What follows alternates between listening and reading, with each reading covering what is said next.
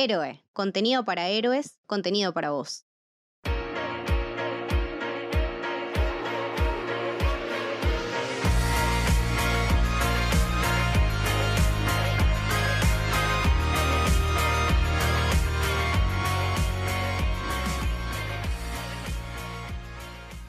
Bienvenidos, bienvenidas, bienvenidos a un nuevo episodio de El Camino del Héroe. Mi nombre es Leticia y hoy estoy acompañada de Lucho. ¿Cómo estás, Leti? ¿Todo bien? Todo bien, todo tranqui. Hoy vamos a hablar de una de las últimas series tanque de Netflix que estuvo, sigue estando entre las más vistas eh, porque estrenó al momento de grabar esto hace una semana. Vamos a hablar de Sweet Tooth. Sí, la verdad que una de las sorpresas del año, podríamos decir, sin ningún lugar a dudas, eh, sobre todo porque, no sé, me parece que a, cualquiera persona que, empiece a investigar un poquito y, se entere que está basada en un cómic de DC, en, realidad de Vértigo, pero pertenece a DC, de que cada capítulo abre con el logo de Warner Bros. Eh, y vos decís, ¿qué hace esto que no está en HBO Max? Bueno, está en Netflix eh, cosas del mundo de streaming y demás. Y no es que está acá en Argentina, como pasa a veces con, algunas producciones por los distintos temas de, derechos, sino que está en todo el, mundo en Netflix. Y creo que pinta para ser eh, una de las mejores producciones en mucho tiempo a nivel series, porque si bien creo que Netflix la viene pegando muy fuerte en el cine, tiene películas que son candidatas al Oscar, eh, hay mucha guita invertida, muy buena calidad. Eh, a nivel series, televisión en sí misma, no venían teniendo un IP tan fuerte, potencial como este, y me parece que es una agradable sorpresa y algo que, que puede llegar a, pegar fuerte en la gente por los próximos años.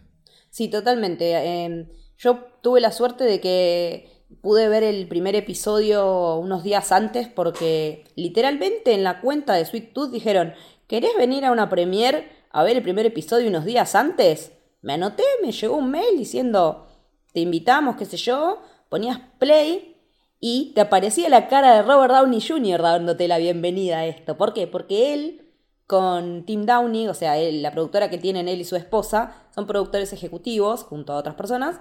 Entonces era, pero como este cómic es de DC y Warner, pero está Robert Downey Jr. acá, es como que algo no me cierra, era como una colisión de mundos.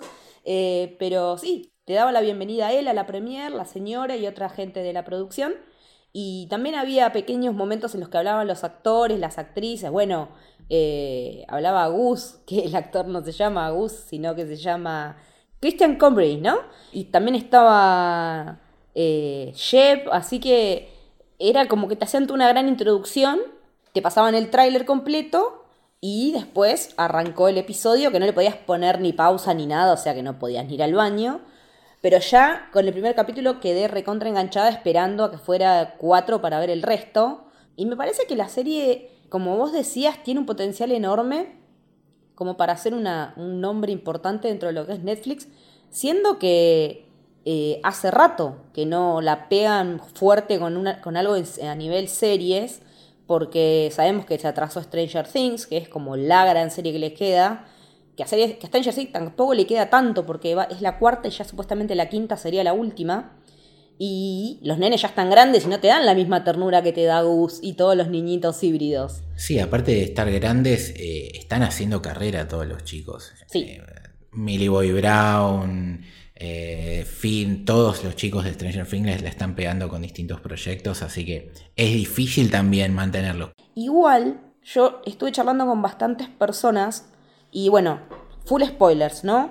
Eh, el hecho de que esté situada y que comience durante una pandemia, mucha gente medio como que le repelió un poquito, porque fue como mucha gente que tiene esa cosa de no quiero que la realidad se meta en mi ficción está muy bien, porque a veces uno solamente quiere ver una serie para relajar y abstraerse de todo el quilombo que es el mundo covideado, eh, pero arrancar con una serie que te está diciendo que hace 10 años hubo un gran evento en el cual hay un virus que empezó a matar, a morir a un montón de gente y paralelo a esa muerte de, de, los, de, los, humanos, empezaban a nacer bebés híbridos que eran mitad humano, mitad animal, eh, medio como que cuesta un poco, pero si no tenés problema con eso, seguís con la historia y la historia es realmente no solo atrapante, sino eh, muy humana, porque tiene todas las, pasás por todas las emociones de la condición humana, desde la ternura que te da Gus, bebé, chiquito, un poquito ya más grande, eh, de ver a los otros niños híbridos, eh, llegar a un lugar seguro porque los persiguen para matarlos y experimentar con ellos, hasta los más hijos de puta que son los que los quieren cazar para. porque en realidad les tienen miedo, ¿no? El miedo a lo desconocido, que todos, en vez de reaccionar de manera buena ante lo ante la diferencia, lo primero que hacemos es saltar a la defensiva y tratar de hacerlo mierda. Entonces creo que es como un abanico enorme de sensaciones por el que pasas en toda la serie. Y también me, interesa marcar el nivel de producción que tiene. O sea, por favor, hay mucha plata ahí. Sí, eh, déjame hacer un raconto de, de, lo que estuviste comentando. Primero que esta es una serie que con Leti y otra gente del Discord de Héroe eh, veníamos ahí hypeando un poquito. Estaba parte de la agenda esa que tenemos nosotros. Pero cuando Leti eh, vio el capítulo en el preview y nos confirmó que, le encantó, ya uno estaba seguro que iba a tener esta calidad, pues Leti es como marca de sello de, de que no te defrauda cuando le clava el visto bueno. Entonces el hype obviamente fue increciendo y ya le dije, esto va a tener episodio seguro, y acá estamos. Em, Podemos decir que somos la dupla que analiza eh, cómics adaptados. sí, sí, tal cual. Por ahora somos la dupla. Y por otro lado, lo que estás diciendo de, la pandemia, ¿no? Eh, es cierto, eh, puede ser que, afecte la sensibilidad de muchas personas por todo lo que todavía estamos atravesando, lamentablemente. Pero pese a eso, estaba número uno en un montón de países dentro de Netflix. Entonces, eso puede eh, aumentar esto que venimos diciendo de un nuevo éxito para la empresa, porque si sigue siendo número uno, viendo montones de personas que no la ven por este tema, eh, en el momento que esto se empieza a normalizar un poco más, que, que la pandemia quede atrás como un recuerdo feo de, del pasado, se pueden llegar a sumar y todavía hacer que los números mejoren y darle más potencia eh, a futuro para que el proyecto se siga desarrollando. Y lo último, este mi raconto de, lo que dijiste, eh, en lo que tiene que ver con la calidad técnica, eh, coincido. Lo único que me chirrió un poco, que habrá pasado en dos capítulos, y no sé si te parece lo mismo, es en el CGI de los animales en manada. En, el, primer capítulo con los elefantes. Cuando aparece el ciervo en la cabaña, también me parece como ahí un poquito... Mm. Sí, tiene esas cositas. Eh, o el tigre. El tigre me parece medio chorongo. Sí, eh, el tigre la, zafa un poco más porque la oscuridad, Sí, y ahí por ahí te das cuenta de que no sé si es tanto por presupuesto, sino por velocidad o tiempo para hacerlo, porque eh, en junio del año pasado la empezaron a filmar, si no me equivoco. sí, eh, empezaron a filmar, está filmada en Nueva Zelanda, que es un lugar ideal para este tipo de paisajes que nos muestra la serie. Eh, y consiguieron permisos especiales, o sea, en junio del año pasado estaba todo recontra recerrado y consiguieron los permisos especiales para poder viajar y, filmar. Así que filmaron todo y ya eh, un año después la estamos viendo, o sea que han manejado unos tiempos velocísimos. que también eso pasa cuando tenés plata, ¿no? Porque eso es cierto. Eh, pero puede ser que haya habido un poco de, apresuramiento ahí. Igual, dentro de todo, las escenas con esas manadas de animales puede que no me haya jodido tanto el CGI por lo que significaban a nivel narrativo. En general, cuando el CGI es medio chongo, pero a nivel narrativo me está diciendo lo que yo necesito, no me jode. Eh, y eso me pasó acá, porque cuando vemos eso es cuando, eh, o sea, en la instancia del tigre y la instancia de, las manadas es cuando vemos que Gus que ahora vamos a contar bien quién es Gus, tiene como un, liderazgo sobre los animales, tiene como un, poder. Un, poder sobre ellos. Igual primero vamos a repasar un poquito de, de dónde viene Sweet Tooth. Eh, bueno, como decíamos, eh, es un cómic adaptado que el autor que lo escribió y lo dibujó es Jeff Lemire. Eh, no, Lemire, no sé bien cómo se pronuncia. Yo le digo Lemire, pero vos sabés bien que mi inglés no es el mejor de todos, así que sí, yo te hago caso a vos sí, creo que es Lemire, me parece que se pronuncia Lemire. Eh, salió entre 2009 y 2013 el run original con 40 números. Eh, por si les interesa leer y no spoilearse, La primera temporada abarca más o menos hasta el episodio 11. Y lo raro es que en noviembre del 2020 empezó a publicarse una secuela que se llama Sweet Tooth The Return. Es muy interesante porque Jeff Lemire, está re, re fanático de la serie y de lo que hicieron. Y a raíz de que lo invitaron al set y de ver cómo laburaban en el set y el amor que la gente que estaba laburando en el proyecto tenía por su obra, se inspiró y se dijo, che, quiero volver a este mundo. Porque él dice, yo cierro, una vez que termine la historia la cierro, chau, ya terminé con eso, carpetazo. Y de repente con esta se, dio cuenta que necesitaba volver a ese mundo, a esos personajes, y que se encontró comenzando a escribir y que a los dos meses estallara la pandemia, o sea, fue como muy loco para él en ese sentido, pero nada, ese, ese cómic ahora sí, se sigue emitiendo, se sigue mm, imprimiendo, está en vigencia ahora, o sea, no está terminada la continuación tengo entendido que tiene, pega un salto en el tiempo, porque él como que estaba trabado y no sabía cómo salir. Para, o sea, lo que él no quería era romper el final, que era el final perfecto. Él es el final más perfecto de todas mis obras. Em, y no quería romper eso, entonces dice, bueno, cago, pega un salto en el tiempo, entonces de ahí sigue la historia. Eh, y es muy interesante también que él cuenta que empezó a escribir Sweet Tooth. Eh, se le aparecía como este nenito con con, astas y, orejitas de ciervo cuando estaba boludeando dibujando en un cuaderno. Y empezó como a aparecer, empezaron a aparecer otros personajes y empezó como a aparecer la historia. Y así fue como nació Sweet Tooth, en un momento en el que estaban él y su esposa esperando a su primer hijo, a su único hijo, que también se llama Gus. O sea, el personaje se llama Gus en honor a su hijo, ¿no? Sí, quería acotar algo personal, que es algo que le pasó a él, pero me pasó a mí y yo supongo que a muchos eh, hombres y supongo que a mujeres también, pero bueno, hablo desde mi perspectiva. Eh, hombres que todavía no somos padres y que nos gustaría o, estamos en la búsqueda, lo que sea, de, serlo, eh, ese miedo que te da traer un, chico a este mundo, ¿no? Sobre todo ahora, si te lo pones a plantear en medio de una pandemia histórica, te pasa, a mí me ha pasado, ¿no? Es decir, uno ve la violencia, eh, ve lo que pasa con el clima, eh, las injusticias sociales, las injusticias de género, las injusticias raciales, eh, la desigualdad, la falta de empatía, todas estas cosas que, bueno, que, no, que las vivimos día a día, sobre todo los que vivimos en el tercer mundo, que te pasa por la casa y dice, ¿es un acto egoísta traer un chico a este mundo? es un acto de amor, es una necesidad. Bueno, todos estos planteamientos filosóficos los tuvo Jeff Lemire a la hora de cranear eh, esta historia con Gas. Y nada, cuando leí esa entrevista que compartiste, la verdad que me, me pegó porque me sentí totalmente identificado y le dio una plusvalía a la historia que, que vivimos. Sí, sí, a mí me pasó lo mismo porque casualmente mañana mi sobrina cumple un año, nació en pandemia, eh, así que también yo pienso, ¿qué mundo le estamos dejando, no?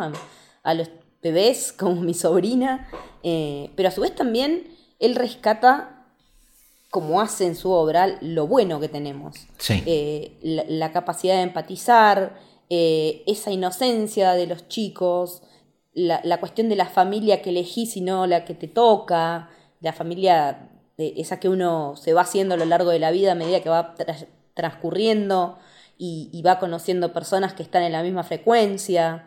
Em, me parece que, el tipo hizo como un compendio perfecto de, todas esas cosas, de lo bueno y lo malo que tiene el mundo, y totalmente desde los miedos de ser inminente padre y ver qué mundo le va a quedar a ese chico, ¿no? Porque él dice, mi hijo ahora está atravesando una pandemia. Y es un flash porque es así. Y es algo que él escribió hace más de 10 años. Es que estos miedos lo ves reflejado en la relación entre el personaje de Gas y Gus y el, y el padre, ¿no? Porque obviamente explota una pandemia eh, y el padre tiene que hacer cargo de, este niño híbrido que no es solamente un bebé normal, es un bebé que está siendo perseguido por ser diferente. Entonces eso agrava todavía más la situación y, y vos lo ves que él realmente vive paranoico porque tiene motivos para estarlo, y aún así intenta enseñarle todo el tiempo cosas a su hijo, culturizarlo, educarlo, darle valores, pero siempre está presente esta cosa del miedo y de darle herramientas por si pasa algo, ¿no? Pero aún estando presente todas estas cosas que, venimos marcando y que vienen de la mano de, los miedos del propio autor y que, tenemos nosotros, como vos con tu sobrina o yo si quiero ser padre o no algún día, eh, Gus es la esperanza y el padre, el personaje del padre de, Gas, siempre le, tuvo confianza en que él iba a poder sobrepasar cualquier cosa. Él lo cuida, él tiene miedo, pero en el fondo él tiene esperanza y Gas es eso, es la esperanza representada y tiene esa, eso potencia toda la ternura del personaje y de la interpretación del actor de Christian Convery, que nada, que tiene 11 años me parece, chico. Sí, sí, es chiquito. Igual a mí me gusta muchísimo el, el papel del padre de Will Forte, porque yo ya lo vi a él trabajar en una serie posapocalíptica que se llamaba em, The Last Man on Earth o algo así, en la que era todo lo opuesto, era un sorete, el tipo estaba, de un día de repente se encuentra que está solo en el mundo, no sabe por qué él vivió o no, y hace todas las boludeces que haría cualquier adolescente, pero es un tipo grande, se mete en una piletita, se baña en birra, caga en una pileta, o sea, la terminé dejando porque me resultaba insoportable el personaje y de repente encontrármelo acá, en ese mismo contexto apocalíptico, pero haciendo de padre y laburando tan bien, dándole tanto cuerpo y tanta personalidad a ese, a ese eh, uva, como le dice, eh, como le dice Gus, eh, me, me, dio mucha ternura ese personaje porque me lo reimaginaba a mi viejo en esa situación, o sea, me, me lo reimaginaba a mi viejo que, hubiera actuado igual, de la misma manera, eh, pero también es el plus que él tiene de escribirle los cuentos, le, o sea, no se pudo llevar todo lo que podía, porque él lo que hace es rajar de donde están, de Colorado, a Yellowstone, o sea... Sí, al, histórico parque, al, parque del oso yogi se fue. Claro, exactamente. Eh, y, se lleva lo que, todo lo que puede entrar en una camioneta, pero, qué sé yo, no pudo llevar libros. Entonces él después le escribe libros clásicos y se los ilustra. Y entonces él sabe quién es Huckleberry Finn, sabe quién es Tom Sawyer, eh, y el padre se encarga de que él dentro de todo tenga una normalidad, de tener un cumpleaños y tener un regalo que abrir en el cumpleaños, eh, de, de, hacer tareas cotidianas como para mantener a raya la casa o el jardín con la o la huerta para tener que comer. Eh, es, como, me da mucha ternura el personaje del padre, más cuando te enteras después cómo es que, se da esa relación del padre con Gus, ¿no? Que, no, no, es su padre biológico. Sí, porque por un lado, eh, atando esto que decís, eh, no solamente lo cuida, sino que cuida la cultura del hombre, ¿no? Del hombre del ser humano, ¿no? Del hombre varón porque ya está, eh, el mundo que conocíamos se terminó, se rompió. Pero él la cultura la guarda, ¿no? Con esto de, que las historias que, nos enseñaron tantas cosas, que, nos acobijaron, como son los cuentos, eh, Hagelberry Finn y demás, él los tenga presentes también este nuevo mundo que sigan existiendo. Y eso me genera ternura de por sí. Y después, como decís vos, él es un encargado, un tipo que tiene una vida monótona, que, se encuentra perdido dentro de la rutina y de repente él está enamorado de, de Verdi, que es eh, la madre, entre comillas, de Gas. Y nada, una noche, una cita. Eh, una pseudo cita, porque ni siquiera, o sea, es una cosa rara. Sí, una pegan onda ahí, escabeándose, ella está triste, él, él está así, desesperanzado, no tiene nada parecía que, era el inicio del amor y de golpe se pudre todo. Y, se, repudre. No se llegan a dar ni un beso literal. Nada. Eh, ella, ella tenía todas las ganas, pero bueno, justo pasó lo que pasó.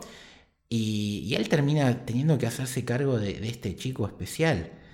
Y, nada, y, lo cuida realmente con, el corazón y como si fuera el producto de, esa relación que no pudo ser. Eh, entonces ahí te muestra el verdadero corazón que tiene este personaje porque no tendría por qué hacerse cargo, podría ser una persona con, con sus prejuicios como, como es el Como tantos otros que vemos. Como es el personaje de Shep mismo. De Shep, sí. Que a él le cuesta, ¿no? Él, tiene un hijo híbrido, una hija híbrida.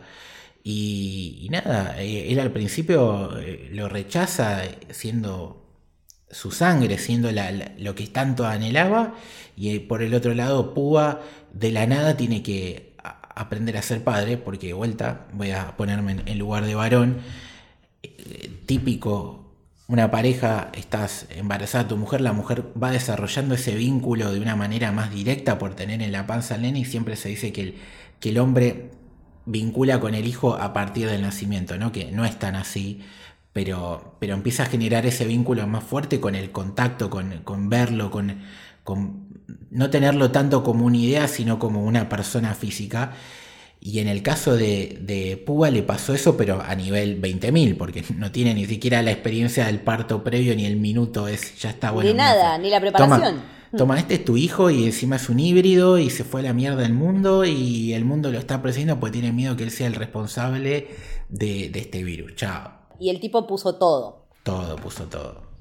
Eh, me resulta muy interesante la manera también en la que está relatada la serie, porque es muy coral, hay muchos personajes y ya desde el comienzo hay un relator en off que es eh, nada más y nada menos que James Brolin, o sea, si hay alguna voz copada para hacer este relato es él. Impresionante, sí. Te va presentando los distintos personajes en las distintas situaciones, en los distintos tiempos. Entonces primero te cuenta de que está este niño. Primero cuenta en realidad que en algún momento hubo una excavación científica en los hielos de Alaska y que sacaron un cacho de hielo y que de ese cacho de hielo había algo vivo. Como suele pasar en los hielos ancestrales, que puede haber cualquier cosa ahí adentro y que si revienta no sabemos si tenemos defensas porque son cosas de hace por ahí miles, millones de años. Bueno, es eso. Eh, se lo llevan a este laboratorio en el cual trabaja Birdie, que es la, como decías vos, entre comillas, mamá de Gus. Y, y después pasan a mostrarte que hay la historia de un médico, el doctor Singh, que está trabajando en el hospital el día que empiezan a caer personas cada vez más y más y más enfermas, con lo que parece una gripe, pero que en realidad también te das cuenta que les hace temblar como el dedito meñique, ¿no? Como que también hay algo en el sistema nervioso ahí, y que su esposa se ve contagiada de este virus. Y además te presentan eh, la historia de Amy, que es una terapeuta que cuando revienta todo queda encerrada en su consultorio, que es una mina que tenía una vida re chata, re plana, eh, que queda encerrada ahí y que un día dice, sale a la calle, como porque hay que salir. Que había perdido la empatía incluso, porque te, la, te la muestran como que... En terapia como que todo le chupa un huevo. Sí, que no sé, básicamente estaba a punto de agarrar el celular y ponerse a jugar mientras los pacientes le estaban contando sus traumas. Sí estaba como ya podría de todo, como que le faltaba motivación en la vida, ¿no? Sí. Y de repente sale a la calle y se encuentran con que hay animales, onda, elefantes, caminando por la calle lo más tranquilos, y se va al zoológico a ver qué onda. Y se instala ahí y ahí arma como una nueva vida y de repente un día escucha un ruido y alguien le dejó en una canastita una bebé híbrida que tiene eh, nariz de cerdito y oreja de cerdito aparte los híbridos tienen los sentidos agudizados como los animales. Entonces, tienen mucha capacidad más de olfato, tienen mucha capacidad más de audición. O sea, tienen. Son como. Yo digo que son como una especie de X-Men. Son como una, mejora nuestra. Como que son la superación de la raza humana. Eh, no sé si de manera orgánica de la naturaleza o fabricada, porque eso todavía no queda muy bien claro en la primera temporada. Eh, pareciera que es fabricada, pero si es algo que estaba en los, en los hielos continentales esos, tal vez es algo que tenía que suceder en algún momento.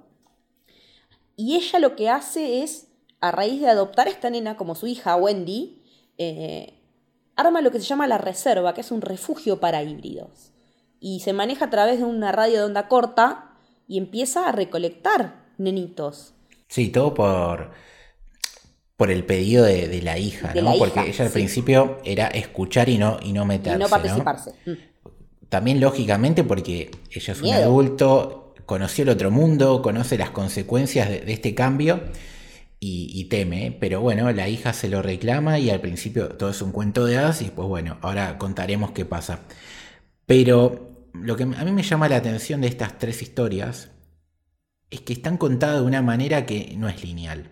Vos a veces mirás el capítulo y algo que parece que es en paralelo, en verdad no es en paralelo, sino que, es antes o después, o mucho después, o mucho antes, hasta que obviamente se llega un momento donde las tres historias principales convergen, convergen y se transforman en una sola. Pero eso me, gustaba porque eh, te desorientaba, pero a la vez eh, te atrapaba, porque decías, ¿por qué me estás contando esto? Y de golpe cuando vos veías el personaje, en este caso de la hija de la cerdita, que golpe la ves bebé y golpe la ves adulta, ahí es cuando haces clic totalmente y decís, ok, ya entendí.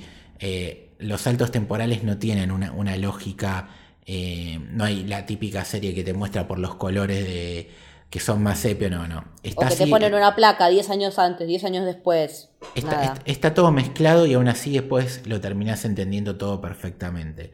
Y aparte, solo en 8 episodios, ni siquiera en 10, 13, que era el viejo formato de Netflix. En 8 episodios te arman el panorama de esto que vos decís perfecto, porque yo no me sentí perdida en ningún momento. Eh, te, lleva muy, es muy ameno el, camino narrativo que hicieron para contar las historias a destiempo y después hacerlas converger en, ese, en esos momentos finales en el que, o sea, como en todos, eh, en toda historia de viaje, siempre te, vos sabés que hay determinados personajes que se tienen que encontrar, porque vos sabés que Gus está yendo a Colorado a buscar a su mamá, eh, vos sabés que ahí está el zoológico y que de alguna manera el científico que está buscando la cura para, para su esposa eh, también va a terminar ahí. El tema es cómo llegamos hasta ahí. Y está muy bien narrado ese cómo. Y nos faltó una historia que no es menos importante, que son la de los chicos, ¿no? Lo, sí, este, el, ejército animal. el ejército animal. Que, te dan toda la pena también, te parten el alma. Y sí, porque esa es otra cosa que tranquilamente puede ser, ¿no?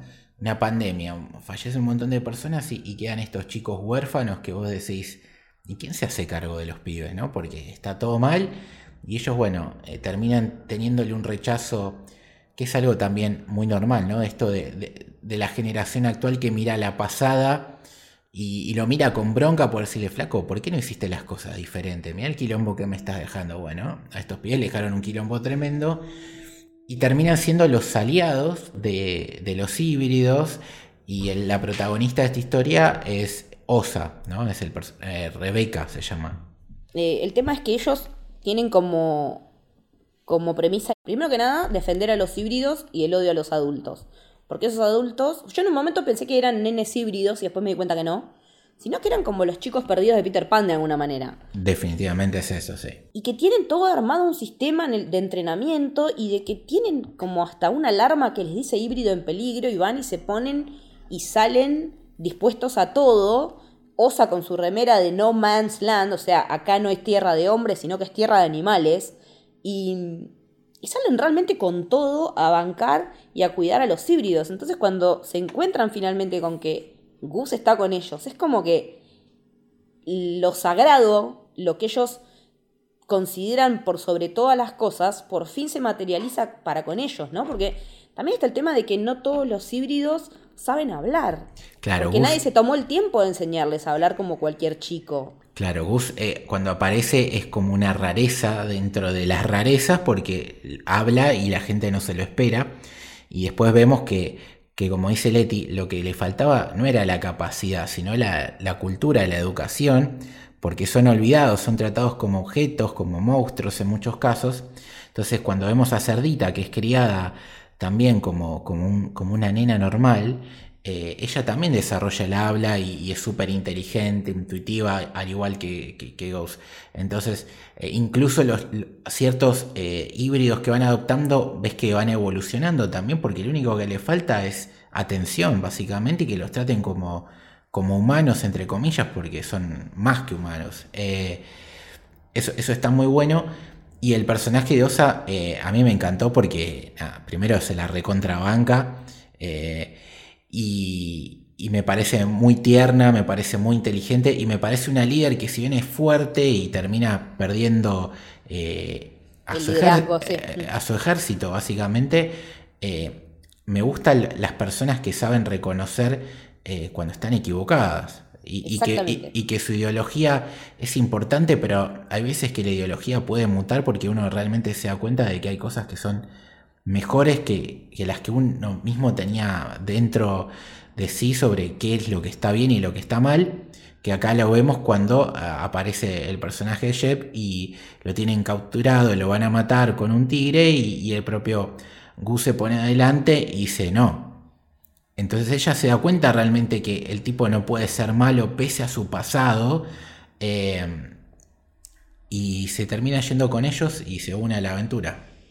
Sí, porque también es una historia de...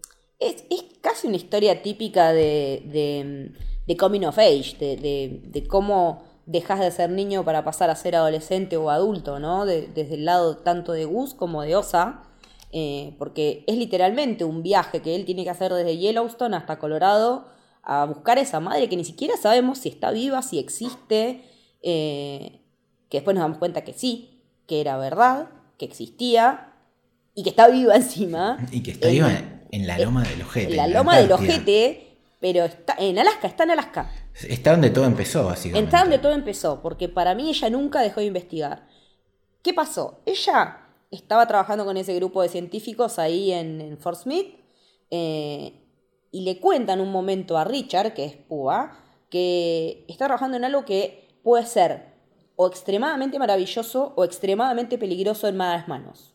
Como que es una moneda con dos caras completamente diferentes y que evidentemente lo son porque por un lado está la revelación de que Gus en realidad es una sigla de un proyecto, de que es el primer eh, bebé híbrido hecho en probeta, o sea, no es que nació de una mamá y papá, sino que es creado y que junto al nacimiento de Gus es que empieza a aparecer este virus. O sea, en el mismo momento, como que la naturaleza en un punto, más allá de la, manipulación humana, yo creo, quiero creer que la naturaleza sigue siendo sabia como para decir, bueno, hay que balancear esto con esto.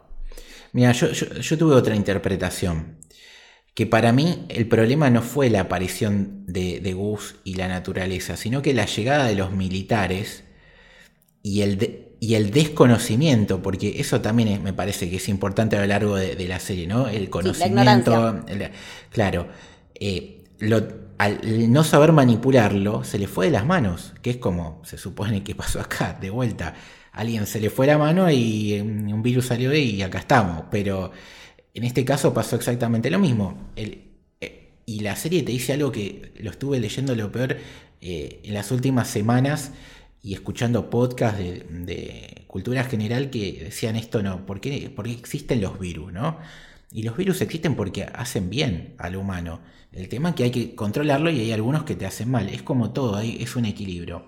Bueno, acá apareció un virus nuevo que Birdie lo transformó en algo tan hermoso y, nuevo y, potencialmente único como son los híbridos, pero la posible llegada del gobierno a algo que desconoce, algo que no maneja, de los militares, lo terminó transformando en lo que destruyó a la humanidad como la conocemos.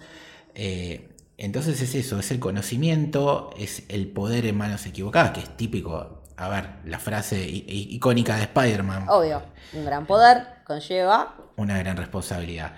Eh, es un poco de eso. Y otra cosita, Birdie, no se llama Birdie, es el apodo, pero el padre no se llama Púa, sino que se llama Richard Fox. El zorro y el pajarito, ellos también tienen una connotación animal, si te pones a Ah, qué buena observación, no me había dado cuenta. ¡Ah!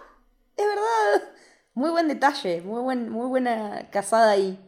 Eh, lo que me parece también que, es recontra interesante de analizar es cómo todo lo que, lo que tiene que ver con este proyecto para Verdi es, es como el laburo de su vida, ¿no? Es algo que, que ella considera lo más importante que ha hecho y que va a hacer y que, y que Gus sea tan preciado como para que ella sepa que tiene que dejarlo ir para que pueda vivir, ¿no?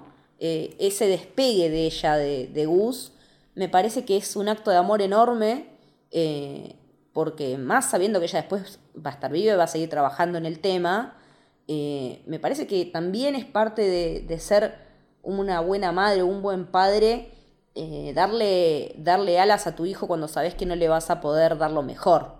es como, me imagino que es como la gente que tiene un hijo y que con todo el dolor del alma lo tiene que dar en adopción por la razón que sea, yo me la imaginé a ella en esa situación, ¿no? Como diciendo, yo, conmigo no puede estar, porque conmigo va a ser para cagada, entonces tomás, llévatelo vos y cuídalo.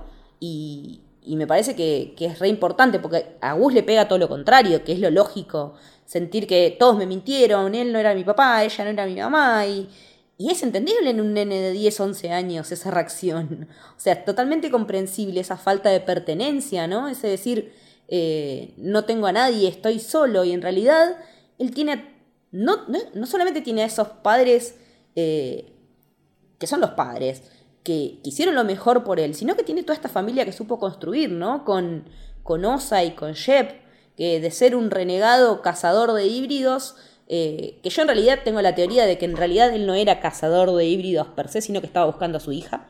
Eh, como que la manera de, infiltrarse era, la manera de buscarla de la manera más eficiente posible era eh, unirse a los últimos hombres para ver si la encontraba, que no, no lo hacía por disfrute y que por eso él tiene tanta culpa también, por haberse ido del hospital y cuando volvió ya la esposa y la bebé no estaban más, y por haber hecho cosas terribles en pos de buscar a su bebé. Me parece que, viene por ese lado. Sí, que es algo que nos pasaría a todos, ¿no? Porque hay muchas metáforas de cosas que pasan, ¿no?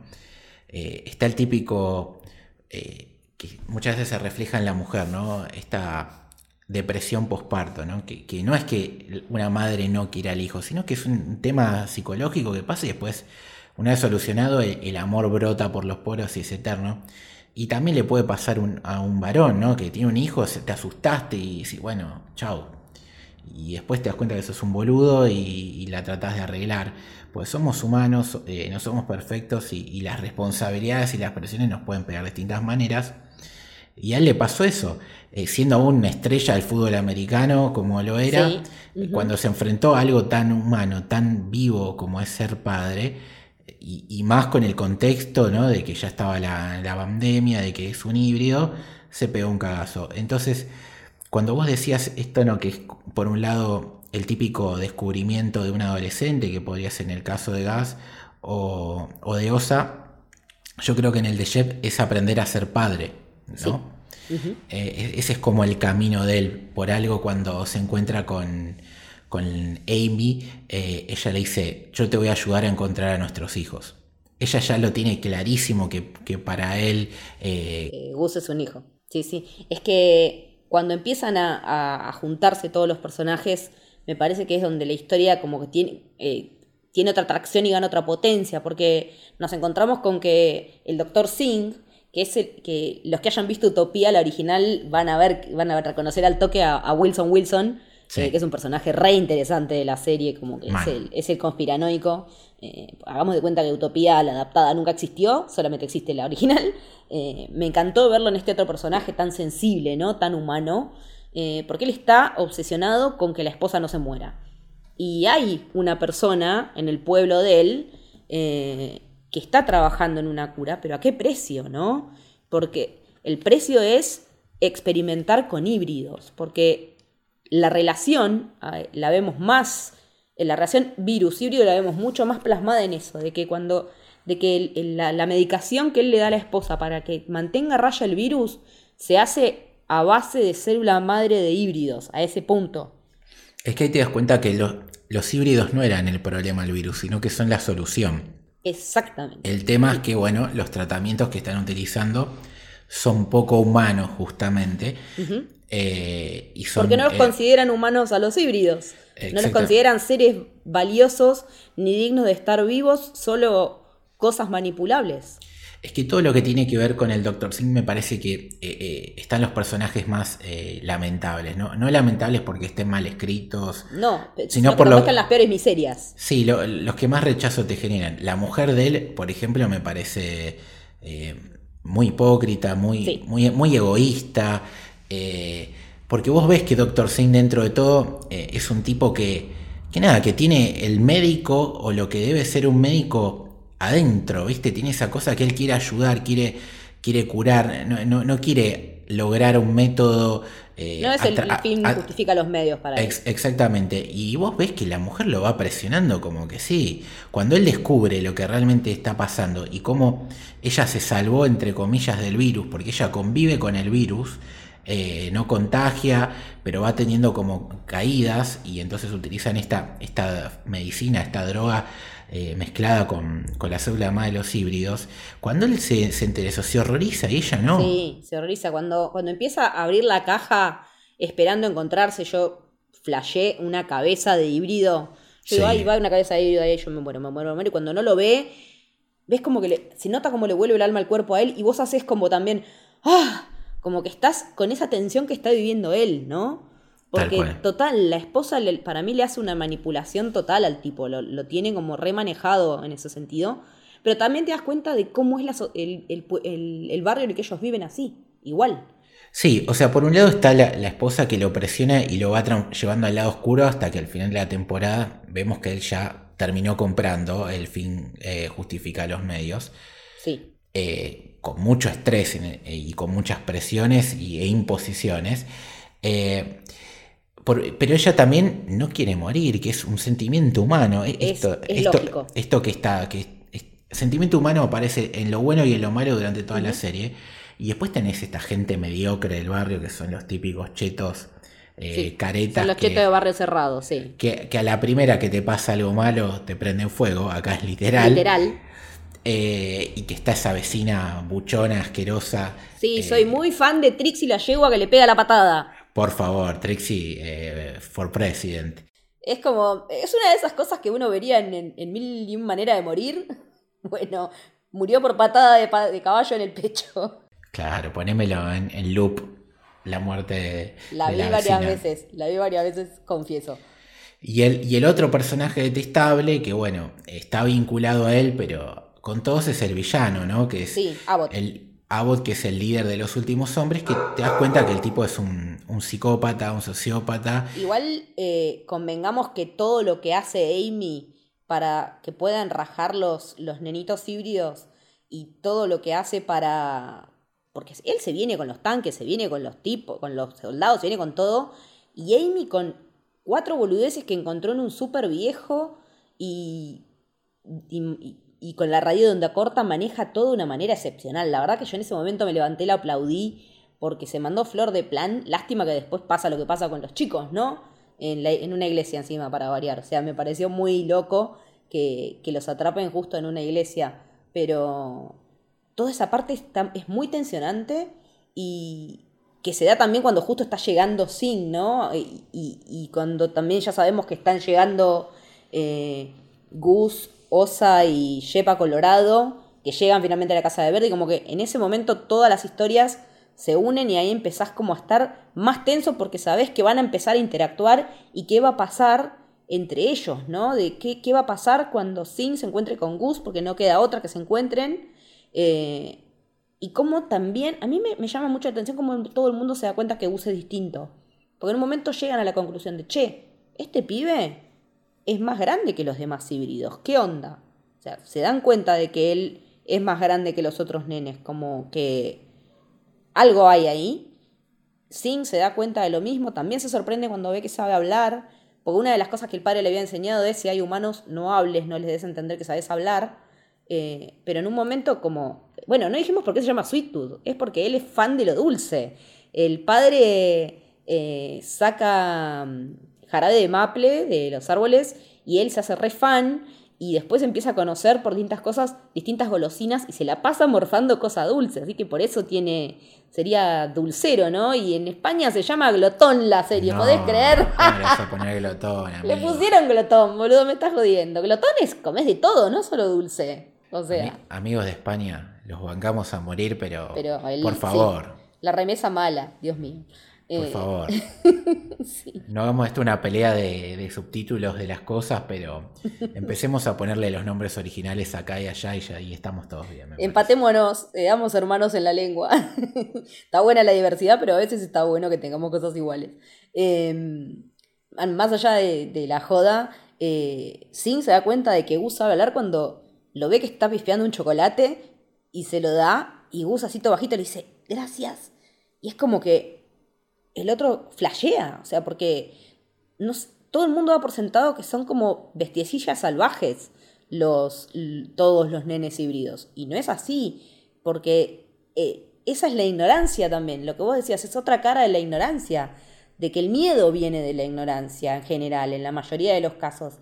y, de, desconocer al otro en su esencia y de no darle la entidad que vos mismo te mereces, que, que vos tenés como persona y que los demás también se merecen. O sea, es, es, tan simple como eso, no, no, no, creo que tenga mucha vuelta.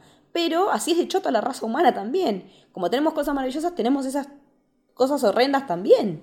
Es que el racismo, la xenofobia, todas esas cosas, es, es eso, es ignorancia y odio al distinto por ser distinto. Entonces, en tu cabecita eh, tenés esa idea de que, no sé, que el, que el tipo es gay o que es lesbiano, que es negro, que es asiático, esto, o latino, o, gordo, flaco, lo que fuera, es malo porque, no sé, porque alguien te lo dijo y es una persona igual que vos. y tiene sentimientos, y tiene pasiones, y tiene sueños, deseos. Es exactamente igual que vos y a la vez es totalmente distinto, como lo es también el que vos te sentís que es un par tuyo. Entonces, eh, eso es una, de vuelta, eh, un tema muy humano que toca la serie de manera metafórica en este caso.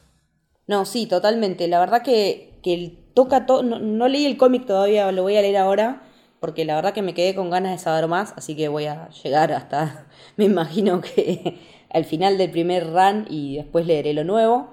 Eh, pero me interesa mucho saber cómo, cómo sigue esta historia.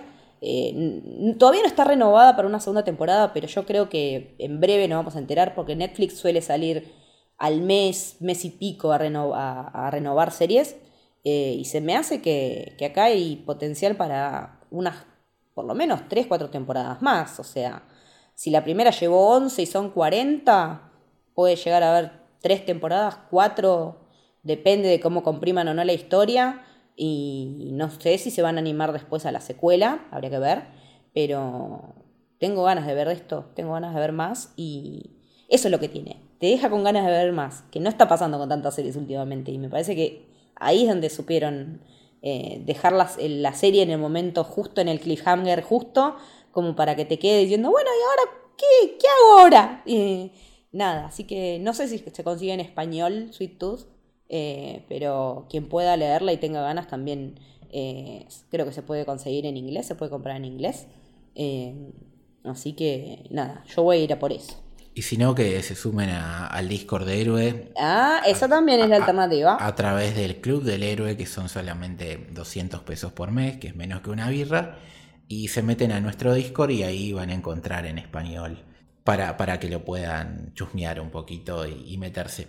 Yo no sé si lo voy a leer. Eh, ¿Quieres esperar la sorpresa? Por un lado sí, por el otro lado me dejó muy hypeado. Eh, espero que Netflix se tarde menos de un mes en confirmarla, sobre todo porque el protagonista es un nene que... Que va a crecer a la velocidad del rayo. Va a crecer a la velocidad del rayo, pues está en la época en la que los varones crecemos a la velocidad del rayo, básicamente.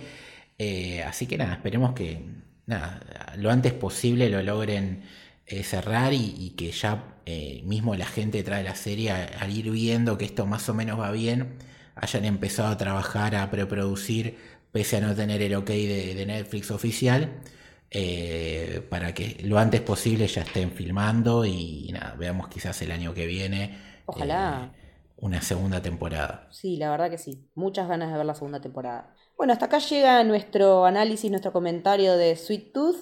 Eh, Lucho, ¿dónde te podemos encontrar en redes? L Torres Toranzo, Torres con S, Toranzo con Z. ¿Y a vos, ¿Por qué te reís? Porque acá me quiero que la gente sepa, esto es una denuncia pública, eh, me transformaron en un meme. Es como que siempre lo digo igual y ya, ya soy un chiste viviente, enero, así que bueno. Eh, nada, me pueden encontrar por ahí, hablamos un poco de estas cosas, hablamos mucho de deporte también. Eh, así que nada, ahí principalmente. ¿Vos, Leti? Ahí me pueden encontrar tanto en Twitter como en Instagram como Leticia-Haller, hablando básicamente de series de televisión, eh, porque es lo que más me gusta ver en esta vida. Eh, si quieren seguir a Camino del Héroe, en Twitter lo pueden seguir como arroba Camino Héroe y en Instagram como arroba Camino del Héroe. Y si quieren seguir a nuestra productora, a la casa que nos cobija a nosotros como a todos los demás podcasts que tenemos, eh, también en Twitter y en Instagram como arroba Soshéroe y como decía ya Lucho, si se quieren suscribir al Club del Héroe, 200 pesos. En nuestras redes sociales está el link para Mercado Pago y hay un link de Patreon por si son del exterior y también se quieren sumar. Pueden venir al Discord. Eh, ahora estamos planificando varias watch parties. Así que bueno, ya saben que si quieren se pueden sumar, tenemos recomendaciones, tenemos comentarios, tenemos, eh, nos pasamos data de lugares en los donde comprar desde comida hasta ropa y muñecos nerds, eh, escuchamos música, la verdad que la pasamos bárbaro en el Discord. También tienen acceso exclusivo a episodios, ahora tenemos un episodio de la Justice League de Snyder, al que solo pueden acceder si son miembros del club. Sí, y por último, estamos también haciendo streamings diferentes en, Twitch, de tanto de las series de Marvel, de Star Wars, algunos improvisados así para pasarla bien, y ahí se pueden también hacer suscriptores si quieren apoyar a, a Héroe y estar ahí con nosotros en el chat. Totalmente. Esto fue el camino del héroe. Espero que les haya gustado. Adiós.